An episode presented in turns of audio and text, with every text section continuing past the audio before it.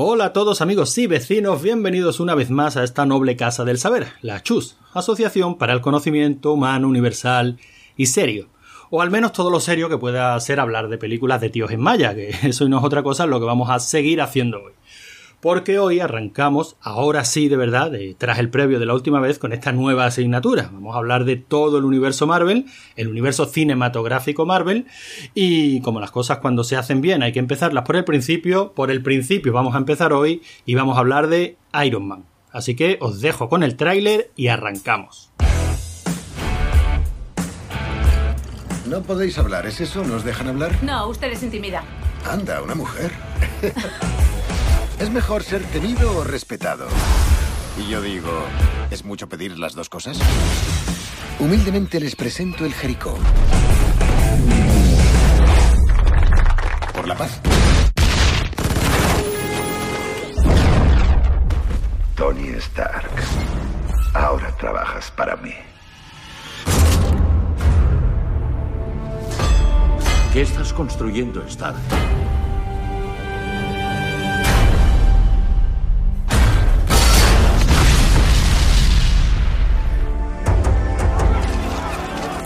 Tienes los ojos rojos. ¿Lágrimas por el ex jefe? Lágrimas de alegría. Odio buscar otro trabajo. Fin de las vacaciones. Bienvenido a casa, señor. Conecta el escáner. ¿Qué pasó allí? Me han hecho abrir los ojos. Quiero proteger a la gente. A la que pongo en peligro. Un hombre con una docena de estos podría dominar toda Asia. Sí, puedo volar. Veamos si este perro sabe cazar.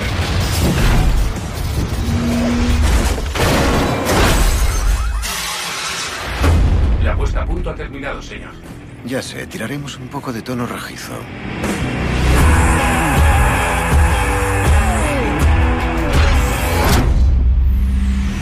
Vaya. Buena suerte.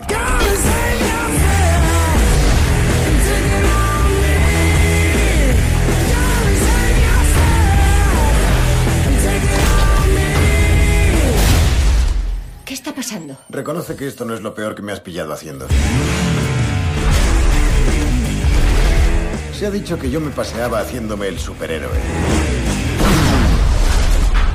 Pero no tengo nada de héroe. ¿En serio?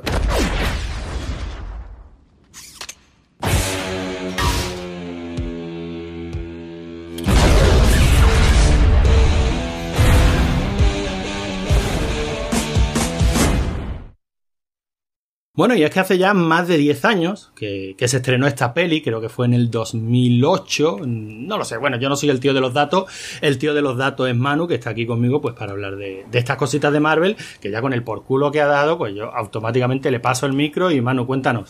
¿Qué nos tienes que decir de esta peli? Buenas, gracias por el por culo, gracias por ese tipo de cositas, que sabes que siempre me alegran del día.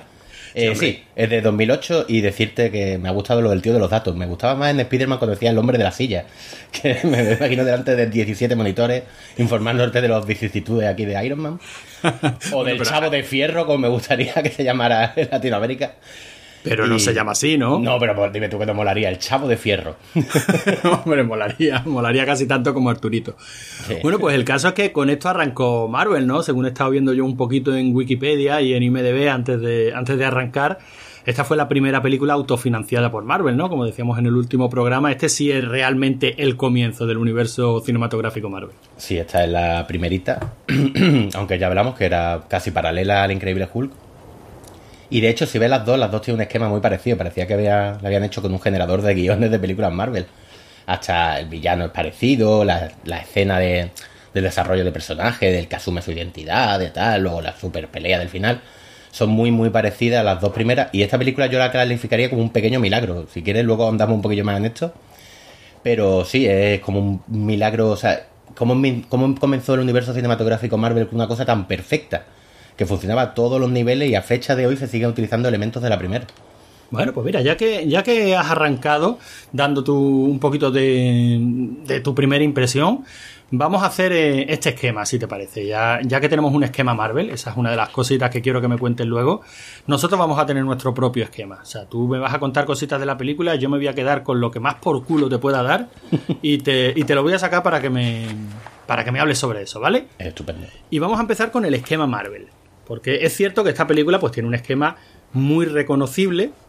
eh, básicamente lo que ya se ha dado en llamar, ¿no? Como el camino del héroe. Todo el mundo lo. digamos que lo tiene un poquito en mente. Pero, mm, pero digamos que todavía más marcado, ¿no? Con un, con un ritmo todavía más marcado. Sabemos cómo, cómo, sabemos cómo son esas películas Marvel, aunque hay voces discordantes, ¿eh?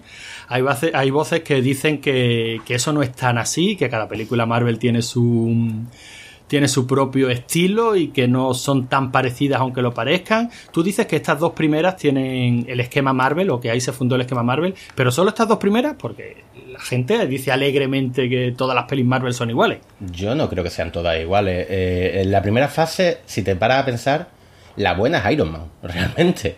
O sea, el resto son películas más, menos entretenidas, pero la buena es Iron Man. Pero tú no puedes comparar, por ejemplo, Hulk con ese director que tiene, tan raro, tan bizarro, y esa película tan curiosa en su, o sea, tanto en el aspecto como en el desarrollo de personajes. Yo creo que no le pegaba realmente ese director al universo cinematográfico Marvel y la película se reciente, aunque no estamos aquí para hablar de Hulk. Y en Ya cambio, llegaremos, ¿no? Ya y ya llegaremos. Y en cambio Iron Man le este desconocido, porque quien diga ahora que por aquel entonces, oh sí, la dije John Favreau John Fopó, como se diga. Bien, vamos a ir a verla, este hombre es garantía de éxito. No, nadie lo conocía. Eh, esta sí mantiene un esquema muy, muy, muy, muy parecida, ya te digo, a Hulk, a Capitán América también se podría decir. Pero bueno, no deja de ser un esquema de inicio de superhéroe, ¿no? De- o sea, de descubro mis poderes, en este caso se lo fabrica. Eh, luego el segundo acto, que es como tomar conciencia de los poderes, la fase que más nos gusta a todos, yo creo, al menos a mí, en la película superhéroes, que es cuando se va dando cuenta de lo que es capaz de hacer. Y el tercero, que es el villano. Y luego ya las segundas películas, cuando más se resiente, porque ya has perdido como esa novedad, pierde la gracia del autodescubrimiento. Y sin embargo, ese esquema que tú nos estás comentando como Marvel, eh, tal cual lo habíamos visto ya en el Spider-Man de Raimi, por ejemplo, ¿no? Sí, sí, es que realmente tampoco he inventado nada. Yo creo que es que. Pero ni Marvel ni nadie. Si es que realmente. Eso lo hemos comentado varias veces. Está todo absolutamente inventado. Y otras cosas con el ritmo que tú lo hagas, con, con las ganas, con lo bien que te salga, lo implicado que estén los actores, cómo que hace la música y tal. Pero el esquema, si te paras a pensarlo, es que está. Vamos. ¿En qué se diferencia el esquema de esta al esquema del, caball- del Caballero Oscuro? No, de, de. Bueno, del primer Batman de Nolan. ¿En qué se diferencia? Realmente en nada. O sea, un suceso que los marca, se convierte en superhéroes, descubren sus poderes, se enfrentan al malo, fin, y pasamos a la segunda. Bueno, lo cual no tiene necesariamente que ser malo, ¿no? No para nada. O sea, mientras las cosas se hagan bien, ¿qué más, qué más da que se hagan como se han hecho siempre, no? Pues sí. Pero bueno, ya vamos a, si te parece, vamos a arrancar un poquito con el personaje, ¿vale? Hmm. Con Iron Man. Porque tú has dicho que John Favreau pues no lo conocía nadie antes de esta peli. Evidentemente habrá, habrá quien sí lo conocía, por supuesto, ¿no? Ah, por supuesto. Pero, pero hablamos del gran público. Pero a Iron Man lo conocíamos antes de esta peli. Yo creo que ha habido mucho poserío, ¿no te parece a ti? Hay mucho poser después de Iron Man. ¿Tú dirías que se que ahora estamos viendo con Capitana Marvel un poquito lo que vimos con Iron Man hace 10 años? Sí, en la escena post-crédito, por ejemplo, de, de la de Infinity War, todo el mundo se quedó con cara de gilipollas mirando la tele, o sea, mirando la pantalla diciendo, bueno, ¿y por qué se supone que me tengo que emocionar? Porque nadie reconocía el símbolo de la Capitana Marvel, no me jodas. Excepto cuatro frikis. Yo, que he leído bastantes cómics, no, no soy un experto, ni muchísimo menos. No soy un experto si reconocería el símbolo de la Capitana Marvel, evidentemente. Pero yo no sabía quién era, sincer- sinceramente, ni con ni yo, ni las dos salas, o sea, ni la sala de espectadores que estamos allí mirando la pantalla. Es que estoy seguro. Bueno, pero, pero Iron Man, algo sí sabíamos, ¿no? No era Iron Man, era el hombre de hierro. Yo sí recuerdo que, que pasara por mis manos algún cómic de, de este hombre de hierro. No era un personaje que me gustaba mucho. Yo, yo creo que a mí en esa época, no lo quiero generalizar, ¿no? A todos los adolescentes, pero a mí los héroes con, con problemas físicos, con taras, con con problemas evidentes, ¿no? A nivel físico, por ejemplo, bueno, o simplemente que no tuvieran poderes, como le pasaba a Batman, pues yo me recuerdo a mí mismo como que no me hacía mucha gracia, con 13, 14 años, ¿no? Yo quería que un superhéroe fuera un superhéroe, no un tío con, con un grave problema de corazón y como loco buscando un enchufe para enchufar su placa pectoral porque si no la recargaba se moría.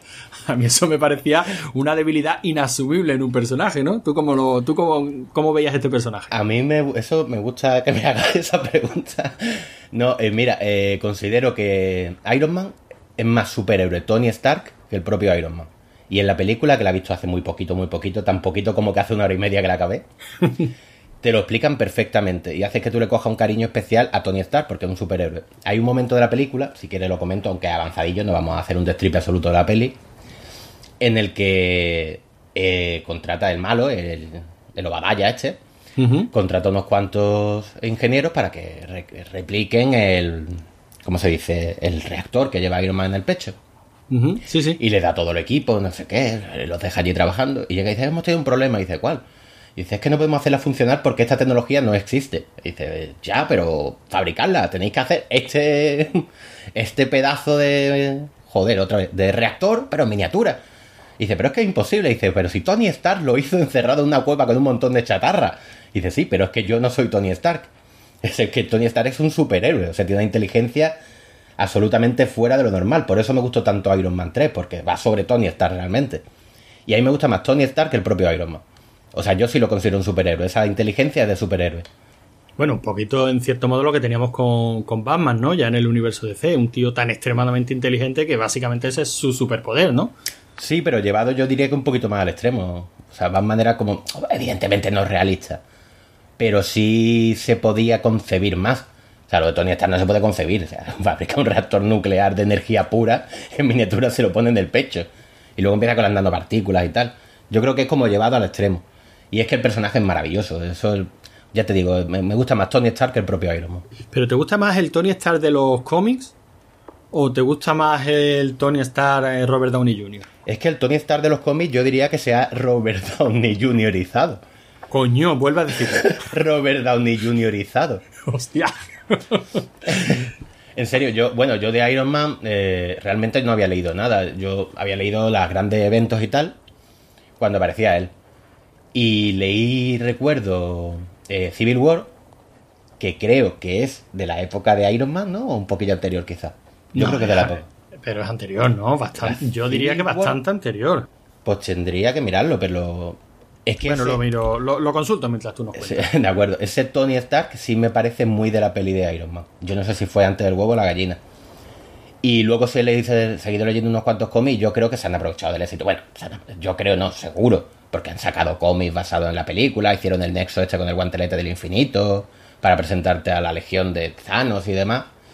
Y yo creo que se han aprovechado. Entonces tú lees a Iron Man hoy en día y te recuerda el de las pelis. Los anteriores he leído un poquito por encima, pero ya te digo, un personaje que nunca me llamó demasiado la atención. Y está bien, está gracioso, pero que me gusta más la versión cinematográfica, sinceramente. Mira, Civil, Civil War empezó en julio del 2006. Hostia, sí tiene años. sí, sí. ¿Cómo tiene- pasa el tiempo? Es que ya la ley de salida, ¿eh? ¿sabes? Después, después de eso sí han habido unos cuantos reboots del universo Marvel en, en cómics y tal, sí. Ya, pues eso será lo que habré leído yo. Ya te digo que yo de comiquero he leído mucho, pero sin orden ni concierto. Y La verdad es que eh, lo que comentabas de Iron Man, yo por lo menos en la percepción que tengo también, ¿sabes? Antes, preparando el programa, también estaba buscando, te lo comenté hace un par de días, que había encontrado un juego de Iron Man muy chulo para Game Boy Advance. Eh, y he encontrado un juego de Iron Man muy chulo y, circunstancialmente para Game Boy Advance, ¿no? Pero este personaje parece que está condenado a ser un segundón, ¿no? Aunque sea el, el jefe de, de los Vengadores, aunque tenga su propia serie y es una serie bastante larga, ¿no? Que empezó en los 60, aunque sea un personaje querido, todo lo que tú quieras pero no ha tenido serie de televisión propia, ni en animación ni en imagen real por descontado, no, no ha sido protagonista de videojuegos ya hasta, hasta las películas, ¿no? Y, y siempre aparecía de segunda, había uno de los Vengadores, ¿te acuerdas? Un videojuego que era un beaten up que salían los Vengadores y también él estaba por allí como uno de los personajes elegibles, pero no es un personaje que haya tenido la presencia o que haya tenido la autoridad de decir, bueno, este, este es de los grandes. Y es de los grandes, ¿no? Yo creo que es de los conocidos. Pero claro, la duda mía es, ¿ahora lo percibimos como uno de los grandes? ¿Ahora no podemos concebir el universo cinematográfico Marvel o el universo Marvel en general sin Iron Man de la misma manera que no lo podemos concebir sin el Capitán América y sin Spider-Man? ¿O, mm, o siempre ha sido así?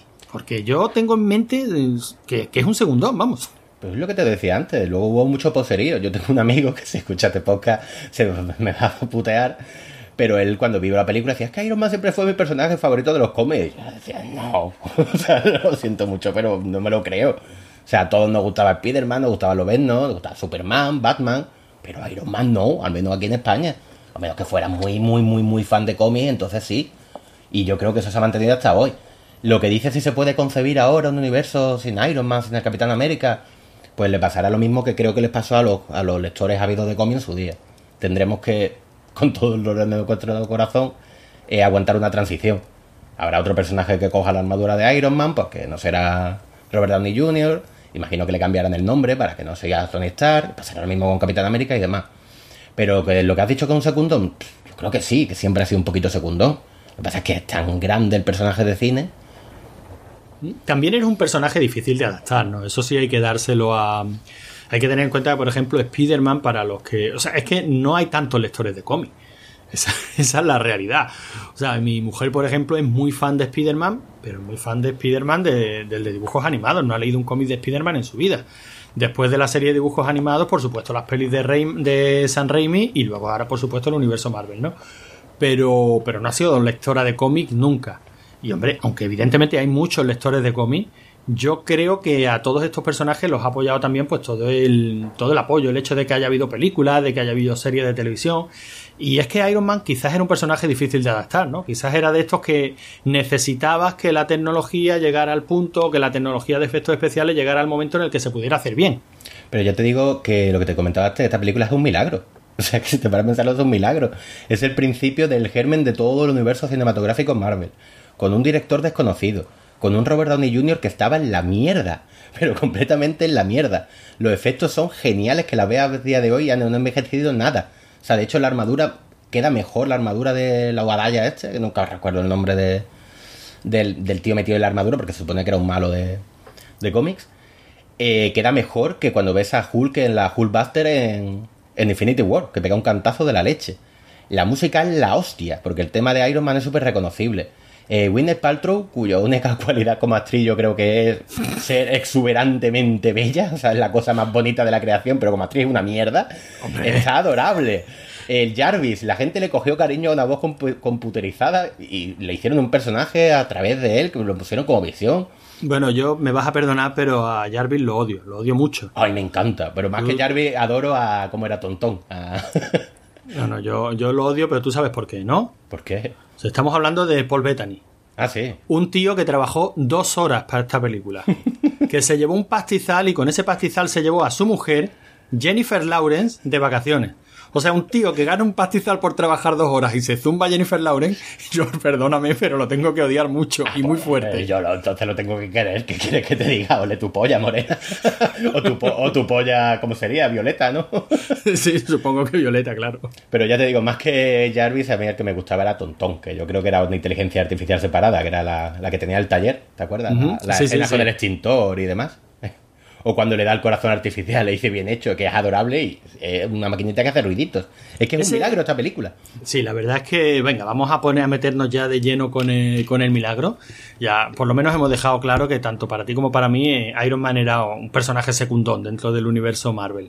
Eh, entrañable, tenía su carisma, desde luego Stan Lee le tenía muchísimo cariño, además habla de él como ese personaje que hizo... Mmm, como para darle un poquito en la cara a su lector habitual de cómics, que era muy, muy de izquierda, y, dice, bueno, pues yo voy a hacer mi, mi, personaje tremendamente capitalista, que fabrica armas para el ejército. O sea, estamos hablando de un personaje mmm, parido a mitad de los 60, desde luego no estaba parido para caerle bien a nadie, sin embargo esa era la idea de Stan Lee. Voy a hacer un personaje que a priori cuando tú lo describes te tiene que caer mal, tiene que ser el malo y lo voy a hacer adorable. no, no, conocía yo eso. No, no, sí, sí, eso lo, lo estuve viendo en una entrevista de, de, Stan Lee y eso es lo que decía, ¿no? O sea, que él quería hacer, de hecho se inspiraba en, ¿cómo se llama? Esta, este personaje, este empresario, eh, aviador, eh, inventor norteamericano eh, que, que, que, hicieron una película también sí, con su vida. El que se le murió la hija en un vuelo. Sí, creo que. ¿Cómo se llama este hombre? Howard, Howard Hughes. Howard Hughes, sí. Howard Hughes, sí, que nunca sí. confundir con Howard Hawks. Exacto. No, no, no, es la que se muere su hija en un vuelo. Esa era una aviadora que me acabo de sacar yo de la manga, no sé por qué. Bueno, pues el caso es que esta fue, digamos, la inspiración, ¿no? O sea, el típico inventor norteamericano que con su inteligencia es capaz de conseguirlo todo. Uh -huh. Pero este tío, eh, ya te digo, fabricaba armas para el ejército. ¿Cómo le va a caer bien a los chavales de los 60? bueno, pues había que conseguir que le cayera, que le cayera bien. Y entonces, y John Favreau dice que también pensó en, Robert Downey Jr. precisamente por eso. Porque también es un personaje que había estado en lo más alto, eh, que también había estado en lo más bajo y que tanto su su triunfo como su fracaso habían estado muy expuestos a la luz pública. Entonces creía que iba a entender muy bien al personaje, ¿no? A ese Tony Stark que está siempre con las cámaras rodeándolo y que tiene su... La verdad es que yo creo que Robert Downey Jr. lo hizo fantásticamente bien. Sí, lo hizo bien, madre de O Dios. sea, yo, cre- yo cre- y esta película que recaudó, no sé si fueron 500, 600 millones, si no hubiera funcionado bien, ¿qué hubiera pasado con el universo Marvel? Se hubiera ido a la mierda, por eso digo que es un milagro. Recaudó 585 con 140 de presupuesto. Tú imagínate. O sea, es barbaridad. Como empezaron en la cumbre, si es que... La verdad es que empezaron muy, muy, muy, muy bien. Yo creo que empezaron muy bien. Pero venga, háblanos, ¿qué es lo mejor que tiene esta película? Ya nos has dicho la música, ya nos has dicho las interpretaciones, ya nos has dicho el guion, pero mm, hacer que toda esta magia funcione, o sea, ensamblarlo de tal manera que, porque hay por ahí un montón de películas que tienen una música extraordinaria, unas interpretaciones de muerte, eh, que a nivel de efectos son fabulosas, y luego tú dices, "Uf, a mí la película me aburre, a mí la película no me gusta, a mí la película no me llena. Sin embargo, esta sí. Pues no sabría explicarte, por eso te digo que es un pequeño milagro. Yo creo que lo mejor que tiene sin duda alguna es Robert Downey Jr., pero lo vamos a repetir hasta la saciedad en este podcast. Es que se come la pantalla al solo, o sea, es que da una personalidad Iron Man que se ha mantenido hasta el día de hoy. Hay gente que dice que está aburrida ya de, de este hombre haciendo de Iron Man, no lo entiendo. Creo que es porque quizás se come un poco la pantalla. Eh, por ejemplo, en la, la última en Infinity War, cuando ya ponías a Robert Downey Jr. y lo pones también con Benedict Cumberbatch, pues entonces ya es como, madre, o sea, esto va a implosionar, ¿sabes? Es a ver quién de los dos tiene más presencia. Sí, sí, es una guerra de molonidad. a ver quién puede más, ¿no? Y yo creo que lo que más funciona es él. O sea, ni el malo es especialmente bueno, pero es un- yo creo que pasa en casi todas las pelis Marvel. Bueno, pero el malo, a lo mejor el personaje no está particularmente bien escrito, pero Jeff Bridges es un tío también con una No, sí. eh, con un carisma arrollador. Es que si yo creo que hay algo en esta película que la hace tan grande es el carisma de todos los personajes, porque es que eh, incluso de- del tío que lo ayuda, ¿no? Cuando ya está Tony prisionero allí en Afganistán, que bueno, por otra parte, como adaptación del personaje, yo no leí críticas en la época y, y yo no conocía el Iron Man de, de los orígenes, ¿no? O sea, yo ignoraba cuáles eran los orígenes de Iron Man hasta que vi esta película. Luego, posteriormente, pues ya sí me molesté en leerlos y tal, y en leer los arcos que son más, en fin, los que todo el mundo menciona, ¿no? Que si el diablo en la botella y tal. Y, pero como adaptación del personaje, me parece impecable. Pues criticaron, eso sí recuerdo yo en, su momento, lo de los 10 anillos, que los 10 anillos los llevaba el mandarín y tal en los cómics, era lo que le confería sus poderes o parte de sus poderes y tal. Y aquí es una organización terrorista. Sí, pero, 10. pero eso hay que entenderlo como lo que es, un guiño para los lectores del cómic. Pues Sí, pues si por eso se van a mosquear y por Pues eso se van a encabronar. se mosquearon. Yo recuerdo críticas en su día por eso. Y algunas cosillas más de adaptación también la criticaron y tal, pero bueno, que eso estamos lo de siempre. Siempre hay cuatro o cinco que, que le molesta todo. Fíjate si es buena esta peli, y que es bueno el reparto y que es bueno el carisma, como os mencionado antes, que hasta el, el que posteriormente sería War Machine, el sargento, ahora no recuerdo el nombre, Ujú. Sí, sí, pero bueno, sabemos quién es. Sí. El actor que lo hacía es infinitamente mejor que el sieso manío que tenemos ahora, que sale en todas las películas y nadie le gusta. el Terence Howard era en la original y ahora no sé ni el nombre, no me importa, qué tío más hostiable y no se muere. Parecía que se iba a morir y no se murió. Pero no, yo no creo que sea. eh, a mí me gusta un poquito tratar de entender a, a los actores. Sabes que en esta peli, por ejemplo, los actores lo tuvieron francamente difícil porque el guion no estaba bien escrito. O sea, no estaba terminado cuando empezaron a rodar. Entonces, muchos de los diálogos eran, eran improvisados. De hecho, el propio Robert Downey Jr. pedía nuevos tiros de cámara, pedía nueva, nuevos, eh, nuevas escenas que se volvieran a grabar porque se le había ocurrido otra cosa. Y gente como Winnes Patrol, por ejemplo, lo pasaba fatal. por- bueno, como tú bien lo has dicho, quizás no sea la mejor mm, actriz del mundo, Pero qué guapa es, por Dios. y se lo y se, y se veía francamente en dificultades para darle la réplica a Tony Stark, ¿no? Y, y Jeff Bridges lo mismo. Jeff Bridges decía que él era actor de tenerse preparado el papel hasta la última coma. Y que hasta que no llegó a asumir que lo que estaba rodando era una película de estudiantes, pero eso sí, de 200 millones de dólares, pues, pues que no empezó a disfrutar con la peli no empezó a pasarlo bien. Pero que hay muchísimos de los diálogos que son improvis- improvisados. Y evidentemente llevados por Robert Downey Jr. O sea que cuando decimos que la peli es él, es que la peli es él. Sí, sí, pero lo que te decía de cuando estaba criticando a War Machine, eh, James Rowdy, por cierto. Sí, Eh, pero es lo, es lo que te decía. Critico al de ahora, no critico al de Iron Man 1. O sea, Sí. creo que... Pero el de ahora es que yo creo que las películas de Marvel de ahora es que no me quiero, no quiero avanzar tanto, no quiero que nos, que nos vayamos de Iron Man porque la idea es ir comentándolas unas por una, una por una, ¿no?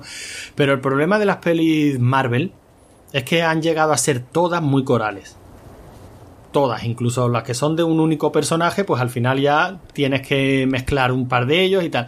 Y este personaje, este War Machine, la verdad es que, bueno, es que es muy segundón y no tiene carisma, entonces pero no le echo tanto la culpa al, al actor como que a lo mejor no se...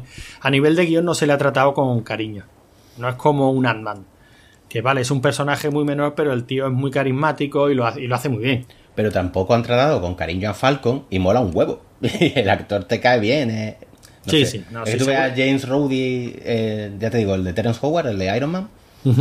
Y el tío es que, que es encantador, tío. Que cuando sale la sonrisilla medio lado que le echa la armadura de War Machine, lo de, ah, esta, esta vez no, nena, no sé qué. O cuando le hace la coña de.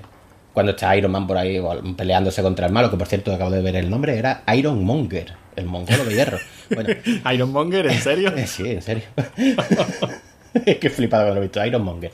Cuando está peleándose y van a derribarlo con unos aviones y silencio, dice, no, no, no, es un ejercicio de entrenamiento. El tío tiene carisma y es simpático, te cae bien. No sé por qué no siguió en el universo Marvel, por cierto. Tendría otros proyectos y tal y se estará arrepintiendo y dándose cabezazos contra el ataúd, no lo sé. Pero la verdad es que me gustaba muchísimo. Por eso te digo que esta película es que funcionaba todo. Hasta personajes que a posteriori no han tenido... Joder, por ejemplo, Winnet Paltrow, la misma... Eh, Pope- ¿Cómo era? Piper Potts. eh, Sí. Piper Potts. Piper Potts. En, en adelante, pff, que ha salido de ella, o sea, que ha sido de ella. Está hasta fea. La ves, la ves ahora, y ha envejecido mal esta pobre mujer. No ha tenido. Y en esta película estaba genial. Es que yo creo que funcionaba absolutamente todo. Phil Coulson, por, por Dios, han metido a la gente Phil Coulson, lo metieron por el éxito que tuvo en esta película. Es que hasta cuando sale Happy Hogan, eh, John Favreau haciendo el papelito este que sale como consejero de Iron Man o como su mano izquierda, por así decirlo. Ujú. Bueno, Eh, es el chofer, ¿no? Una especie de chofer Sí, guardaespaldas. eh, sí, pero si te, te acuerdas de la última de Spider-Man, ya es como su mano derecha. O sea, Sí, sí. que se encarga de todas sus movidas y tal. Salió en esta película el personaje de Happy Hogan y ha seguido hasta la fecha de hoy porque es que cayó bien y tenía tres frases. Es que funciona todo, todo, todo, absolutamente todo. Pues en los postcréditos, con Nick Furia, o sea, cómo te meten la iniciativa Vengadores, cómo meten a Shield, que nadie se dio cuenta que eran Shield, no sé si te acuerdas. Bueno, pero era, si es que lo llamaran escudo, es que vengo a hablarle de la iniciativa escudo. O No, sea, no, no. Era que coño, cuando se presenta Phil Coulson dice, hola, soy Phil Coulson del sistema homologado de inteligencia, espionaje, logística y defensa. Y ella dice, ¿cómo? Y dice, sí, estamos trabajando en el nombre. Y nadie se queda con que es Shield. Ah, bueno, pero eh, yo es que creía que te referías a la escena postcrédito con. Con Nifuria. No, eso es cuando sale Nick Furia que dice, soy el director de Shield y vengo a hablarle de la iniciativa Vengadores. Sí, pero no dice soy el director de Shield. Sí, sí, Dices- sí. No, dice, coño, si la vi hace dos días, soy el director de escudo. Ah, es que la he visto en inglés. Ah, amigo mío, claro. o sea, me refería al doblaje. O sea, fíjate hasta qué punto han cambiado las cosas en estos 10 años que incluso a nivel doblaje eh, todavía seguíamos un poquito con la, con la deriva, ¿no? De cómo se doblaban aquí lo raro que no la llamaran el hombre de hierro, ¿no? El chavo, el chavo de fierro, sí. el chavo de fierro. De cómo llamaban aquí a todos los personajes Marvel y, y- y tal, y todas las características en, el- en la traducción que se hacían y aquí para el cómic español, ¿no? Pues porque en esa escena postcréditos y doblada, pues lo- hablan de la iniciativa Escudo, ¿no? Yo creo que eso solo pasa en esta película. Yo creo que a partir de Hulk, pues ya directamente se le conoce como Shield. Sí, puede ser. Ya te digo que es que la he visto hace poquito, poquito, poquito y la he visto eh, subtitulada. Que por cierto, como mejora Robert Downey Jr. en subtitu- o sea, eh, en versión original, es increíble. ¿eh? Ah, Qué voz sí. de chulo tiene el hijo de puta. Bueno, pero esta, eh, pero esta peli tiene un buen doblaje, no se le puede sí, achacar. casi todas tienen muy buen doblaje. O sea, por ejemplo, el doblador de. Qué difícil era hacerlo, pero el doblador de Thor, qué bueno es, por Dios. Este hombre tiene una voz salida del infierno y el doblador está genial. Sí, pero sin embargo, fíjate, ese detalle, yo no sé si es porque se va doblando cada vez más deprisa o cada vez va viendo menos calidad, no me quiero meter en ese jardín, ¿no? Eh, porque dicen que la- el doblaje español de ahora, pues no es el que nosotros recordamos de los 80, 90, 2000. O sea, digamos que hablan de que va habiendo una paulatina pérdida de calidad también por las condiciones de trabajo, ¿no? Se les obliga a grabar los, takes cada uno independiente, sin estar todos los actores juntos, en fin. Ese es otro debate, esa es otra historia y no, y no nos vamos a meter en ese jardín. Pero, sin embargo, en la última, en, en Infinity War, eh, yo sé, cuando vi la versión doblada, porque yo en el cine la tuve, la tuve que ver doblada, eh, el chiste entre mm, Thor y el de los Guardianes de la Galaxia, Sí. a- precisamente a tenor de la voz de Thor, de que habla porque ¿cómo se llama? Eh, Star ¿Star-Lord? Star-Lord empieza a hablar así con la voz muy pomposa, Sí. como si fuera un dios, ¿no? Y empiezan a hacer bromas sobre ello. Dice, ¿por qué hablas así? Estás hablando tal, tal. Ese chiste en la versión doblada se pierde.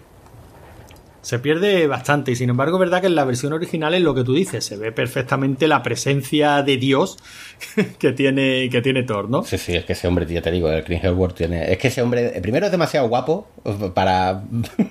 Para este mundo, sí, Para sí. este mundo, o sea, es injustísimo con el resto de la humanidad. Y luego encima tiene una voz, ya te digo, salida del puto infierno. Porque uh, es que deja a Benedict Cumberbatch, o sea, están los dos ahí a la par, ¿no? Pero bueno, estamos hablando de Iron Man y de la no, vocecilla y, no- de... y- y nos hemos ido a la otra. Y de la vocecilla de chulo de, de Robert Downey Jr. Yo creo que nos va a pasar durante todo este especial este de... Sí, bueno, pero no, no, no pasa nada. Tampoco pretendemos ser ni académicos, ni, ni exhaustivos, ni por supuesto eh, interesantes ni entretenidos. O sea, pretendemos charlar nada más sobre lo que nos gusta. Eh, y sí me gustaría que me comentaras un poquito sobre el diseño de la armadura de, de Iron Man. Ya te digo que de primeras cambiar esa placa pectoral por ese por esa dinamo metida en el pecho me parece una decisión de diseño cojonuda que te obliga a una suspensión de la incredulidad total, ¿no? Porque dice, "Vamos a un ver". error curioso en una cena, por cierto. Ah, sí, digo, vamos a ver, este señor tiene un tubo, tiene un bote de Pringles atravesándole el esternón, eh, ahí no cabe el corazón. Eh, ¿Tú te acuerdas de la cena en la que Piper Potts le mete la mano, no? sí, sí, sí, Si bueno, le mete la mano hasta el codo. Y digo, pero, ¿a Exacto, dónde- a habría atravesado, a- habría atravesado al, al Iron Man la mesa y habría llegado al suelo. O sea, ¿dónde- Es verdad que me parece una, un- una decisión de diseño arriesgada que te, chulísima. que te obliga a suspender la incredulidad y decir, bueno, me lo trago, me- pero mola muchísimo. Y luego todo lo que crece alrededor de, de ese generador que lleva incrustado en el pecho, toda esa armadura. eh, no sé cómo, cómo se estaba dibujando la armadura de Iron Man previa a la película, en los cómics, no lo sé. Pero yo sí recuerdo unos cómics que serían de mediados de los 80, finales de los 80, en los que la armadura de Iron Man iba metida en un maletín Sí. y, y era bueno tenía la textura de la tela no era una especie de acero creo que lo llamaban acero flexible o acero y, y desde luego no tenía ni la presencia ni, ni la potencia visual que tiene la armadura de Iron Man Sí, eso hicieron un homenaje, ya lo veremos en Iron Man 2, cuando las carreras lleva la armadura metida en su maletín y tal. Y está muy chulo. Hay gente muy friki, porque yo he hablado con gente muy friki, de estos de yo considerarme friki y no, que se conocen el diseño de todas las marcas, o en plan de que te las describen. Y la Mar 7 y te dice bla, bla, bla, bla, bla. Un amigo mío es flipante. Y te decirte, a mí el diseño me parece genial, o sea, me parece chulísimo, chulísimo. Me encanta el motivo que le dan para que sea de esos colores. No sé si te acuerdas de que está hablando con Harvey y le dice: Es que no me gusta cómo queda cuando tengo que poner la, aleación para aguantar los fríos y tal. Eh, ponle un poco de rojo. Y dice, es demasiado llamativo. Y le dice Harvey, sí, usted se ve que claramente nunca ha sido llamativo. Y te enfocan al coche súper hortera y es como darle un, un sentido a que la armadura sea así. Y me encanta. Y la placa del pecho es buenísima, o sea, es tremendo. Y me encanta también la escena del principio de cuando está. eh, es que es lo que le da, ya te digo, me encanta el personaje de Tony Stark. ¿Cuántas veces voy a decir me encanta durante esta época? Cuando está en las cuevas, o sea, el tío en una semana lo que se hace el cabrón. O sea, como es contra o sea, vida o muerte, se fabrica un reactor en miniatura, se lo pone en el pecho, fabrica una armadura que por cierto el diseño es chulísimo, ¿de acuerdo a la Mark I, la, Sí, la sí. que se pone en la cueva. Eh, y, bueno, per- con perfecta autonomía, con lanzallamas, con misiles y tal, y salen allí con su polla morena. Y a mí me, que me encanta. sí pero sin embargo eso tal y como lo has contado en pantalla funciona muy bien porque sí, es un, un robot, o sea, es una armadura con perfecta autonomía, pero eh, la ha construido, salen allí con su polla morena, pero, pero bueno, les cuesta la vida de- del compañero, la armadura no es tan perfecta, acaba cayendo y hecho pedazos, en fin, o sea, eh, creo que está visualmente bien representado como para que te lo creas. Sí, es sí, la sí. clave de todo este tipo de cine, que tú te lo puedas creer. O sea, vale, eh, si lo objetivizo, si yo me paro a pensar fríamente, lo pongo sobre la mesa las cartas y digo, vamos a ver, un señor eh, herido de gravedad, eh, prácticamente con cuatro bobinas de cable pelado y lo que le puedan conseguir unos terroristas allí en el, en el zoco. Se ha construido un reactor nuclear en miniatura, se lo ha metido en el pecho para mantenerse con vida, se ha construido una armadura y ha salido de allí con su polla morena. Efectivamente, tal como tú lo has contado, eso es increíble. Sí, es Eso tú lo pones en- Pero es tú- increíble en todas las acepciones de la palabra. Claro, tú, tú eso lo pones en un guion y dices, mira, esto no hay manera de hacer que la gente se lo trague. Ni, ni siquiera aunque vayan predispuestos a ello porque van a ver una película de superhéroes, ¿no? Pero sin embargo, resulta muy creíble. O sea, tú lo estás viendo y- y resulta incluso, fíjate que yo recuerdo mi percepción cuando estaba viendo la peli en el cine y estaba viendo la armadura que estaban construyendo y mi niño, mi niño interior de 10, 11, 12 años que estaba viendo esa, mm, e- e- esa construcción de esa armadura se decepcionó muchísimo cuando la vio construida. Dije, coño, estos son cuatro latas, este no es Iron Man. Pues a mí me encantó. De hecho, Claro. los diseños de cómic de la Mark I y es bastante parecido. de. Claro, claro, pero yo decía, mm, este no es mi Iron Man. yo quiero que salga ahí con una armadura mm, bestial y que repa- y repartiendo caña y que no deje ahí títere con cabeza. Pero claro, eso no hubiera funcionado. Eso, desde luego, no hubiera sido lo que tenemos ahora, ¿no? Sí, sí, además funciona genial si te das cuenta, se abre paso a puñetazo. o sea, básicamente a puñetazo. Tiene luego un cohete que lo activa con una especie de dínamo, es bestial, y tiene el lanzallamas. O sea, realmente es con lo que tenía a mano. Y tú dices, es creíble, es creíble, evidentemente es creíble dentro de lo que es. Pero sí, sí, sí, te puede llegar a casar. Y luego han tenido una evolución las armaduras, si te das cuenta, bastante lógica, ¿eh? O sea, primero en el segundo te pone el rollo de reactor de energía eterna, que no me gusta cómo está traído, pero eso ya llegaremos. Y va avanzando, avanzando. Tiene un salto muy chulo en Spider-Man cuando descubren la tecnología alienígena. O sea, cuando la batalla de Nueva York se da por sentado que han, estado- utilizando la tecnología alienígena. Y ya llega la armadura de que se parece a la de Blue Beetle de DC, la armadura esta de nanopartículas. Y no te choca. Es como, como te lo han ido metiendo tan, tan poco a poco, tan poco a poco, te ves a Tony Stark con un reactor extraíble en el pecho de una armadura de nanopartículas y es como que no le quieres dar mayor importancia, te lo crees. Está súper Bueno, bien traído. Pero yo creo que es lo que tú estás diciendo. O sea, nos han ido llevando hasta este punto a lo largo de 10 años.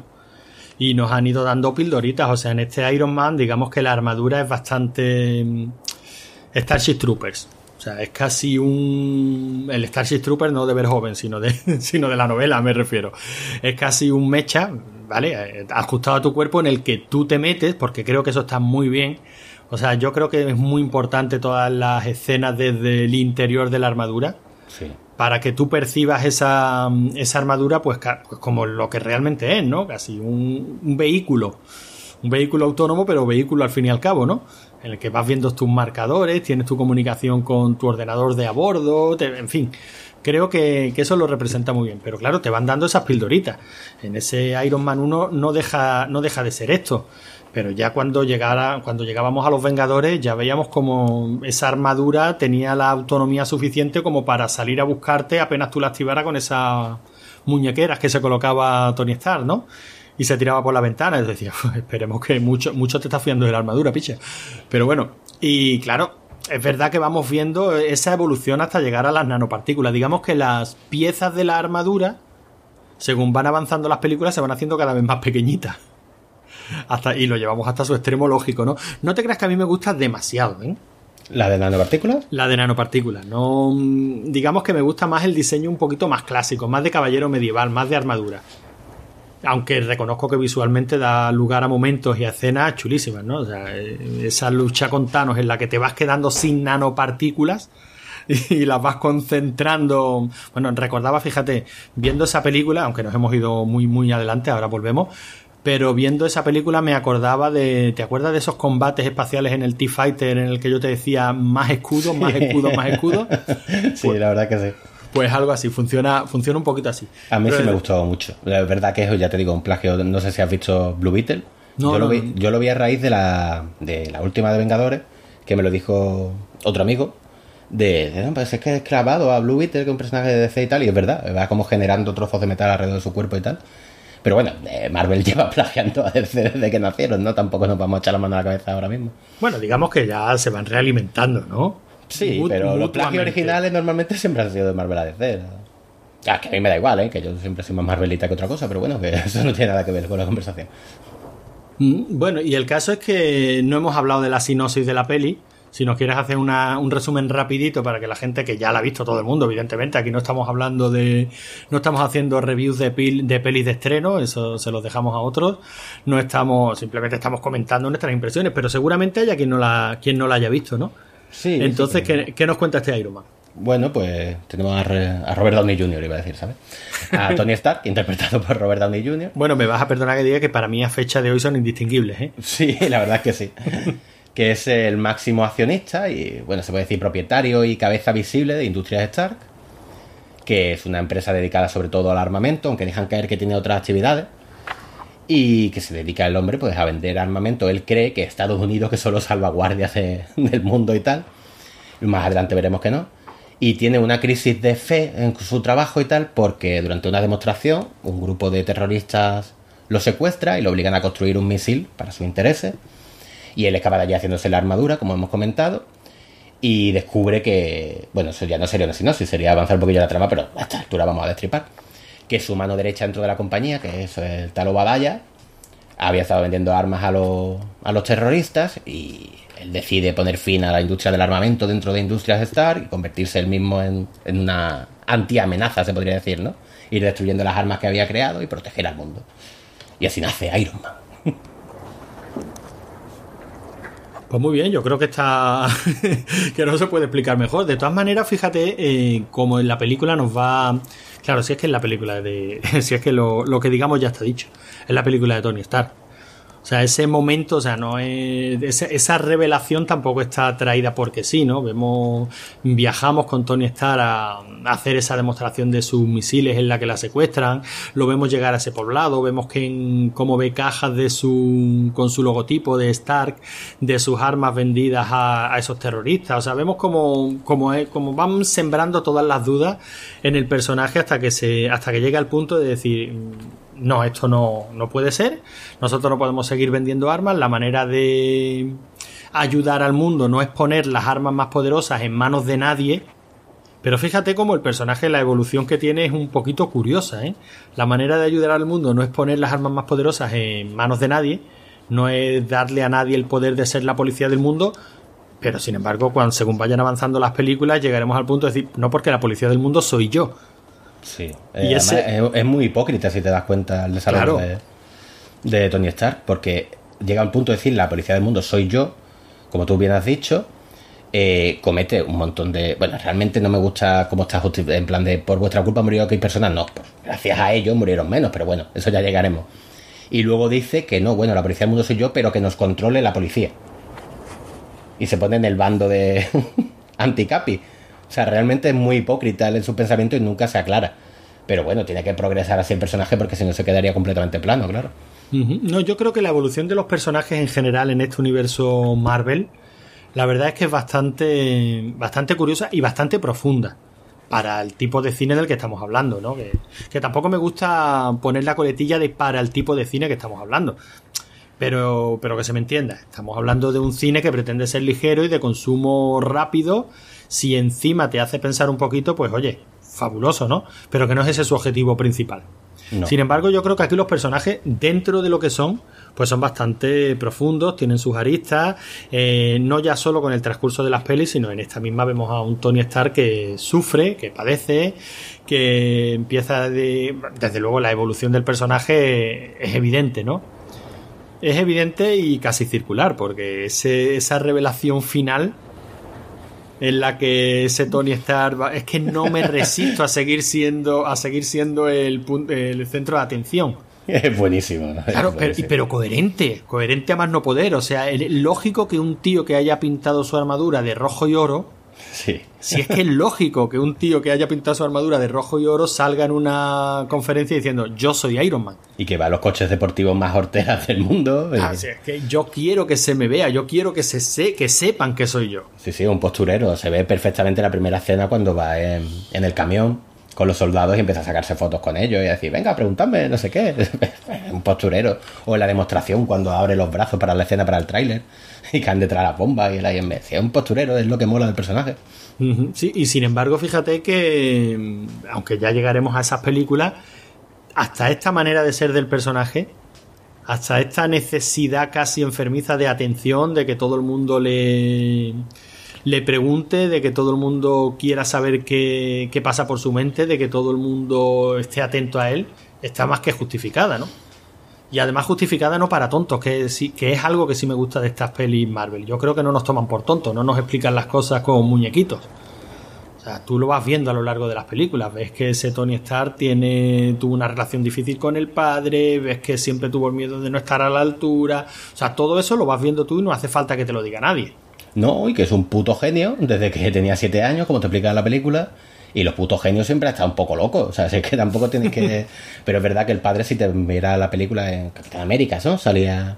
Sí, claro. Que fue el que creó el suelo super. Bueno, que el padre, si te para pensarlo, creó esto. Creó el reactor de este nuclear del pecho de energía limpia. Creó el suero super soldado. Fue en la cabeza del proyecto Manhattan. O sea, el padre es más genio todavía que Tony. Sí, el padre es un crack. Y se veía también que el padre era un chulo puta del que de mucho cuidado. O sea, que de tal palo tal astilla. Mm, Pero bueno, y sin embargo, ya digo, yo creo que tenemos una primera película de este universo cinematográfico Marvel con un personaje que se ha convertido casi en uno de los pilares de este universo cinematográfico Marvel. Al resto de pilares ya lo, ya lo iremos conociendo según vayamos avanzando. Una película que tú has definido como milagro y que yo estoy bastante de acuerdo contigo porque la verdad es que Marvel iba dando muchos palos de, de ciego, lo intentó en los 60, lo intentó en los 70, en los 80, en los 90, Marvel siempre ha querido... Yo creo que esto rondaba por ahí. O sea, es- esta idea, esta, esto vamos a trasladar lo que sabemos hacer también en el cómic a- al cine. Esa idea rondaba por ahí. Esta no me da la sensación de que haya sido algo que haya ido creciendo poco a poco. No, Uy, hemos, hemos hecho una película que bien nos ha salido, vamos a hacer la segunda. No, yo creo que si no todos los pasos, pero un proyecto general sí que tenían, ¿no? Sí, sí, estaba planificadísimo completamente, vamos. O sea, cuando cogieron a Kevin Feige de productor, que cogieron al tío más friki del mundo, ya tenían en la cabeza, de hecho, Iron Man y Hulk, que básicamente se rodaron a la vez. En la escena post-crédito ya te hablan de la iniciativa Vengadores, ya tenían en planificación y con, con el director, con el reparto y tal, tenían a, Thor, eh, completamente pensado. De hecho, a, partir de la tercera peli, creo que es, fue cuando salió el esquema de fase 1 y fase 2. O sea, con las películas ya con su año de lanzamiento. esto estaba más planificado que todas las cosas. Por eso digo, esta peli fue un pequeño milagro. Porque si esta peli no sale bien, o sea, esto se pega una hostia de la leche. porque. Hombre, fue un presupuesto grande, la verdad que fue un sí, sí, presupuesto son grande. 140 millones, ¿eh? Que no Sí, fue. sí. No, no, y teniendo en cuenta que ya autofinanciada por la propia Marvel, una compañía que no olvidemos que problemas económicos yo creo que ha tenido casi siempre desde los 70, ¿no? Sí, sí. O sea que esto fue una apuesta bastante arriesgada. Completamente, ya te digo, esto, ya te digo, se, se pega la hostia, se la pega con todas las de la ley. Porque tenían en preproducción un montón de películas más. Y por aquel entonces las películas de superhéroes funcionaban bien. Porque realmente los Cuatro Fantásticos y tal, o las Spider-Man habían tenido mucho público, pero tampoco sabías tú cómo iba a tener. mm, o sea, si iba a pegar el pelotazo como lo pegó. Eh, no me acuerdo dónde lo leí, pero Marvel se deja la mitad del presupuesto de las películas en publicidad. O sea, en algunas películas se dejan más presupuesto en publicidad que en el propio desarrollo de la película. O sea, tú imagínate que no triunfa, que se va a la mierda. O sea, lo de, lo de Marvel y Disney en los últimos años ha sido, vamos, impresionante. Me hace mucha gracia la gente que se mete con Disney en plan, están destrozando el mundo, anda que no se lo han currado, la madre que los parió. No, hombre, la verdad es que como proyecto empresarial yo creo que muy poquitas, muy poquitas pegas se le pueden poner. El caso es que, bueno, mm, pasó esta primera película, año 2008, ¿no? Eh, nosotros habíamos visto una peli de superhéroes muy molona, mm, ya habíamos leído por ahí por internet que nos quedáramos hasta después de los créditos. Vimos esa escena post créditos en la que ya se nos hablaba de la iniciativa Vengadores, Con en la Nick Furia Negro, que también cabreó a la gente. con Nick Fury. Bueno, sinceramente no. Sí, sí. Yo me repito, la gente se cabrea por cualquier cosa. Vale, Una yo- infancia muy frágiles. Date cuenta que yo la, el referente que tenía de Nick Furia era el de, de Punisher, de Capcom, ¿no era de Capcom de Punisher? Sí. Y, o sea, que para mí, vale, ahí era, ahí era blanco, pero chico, depende de cómo tú ajustaras el color del monitor CRD. O sea, casi que no me, no me preocupó especialmente, ¿no? Es que a mí me da pena profundamente. ¿Qué quieres que te diga?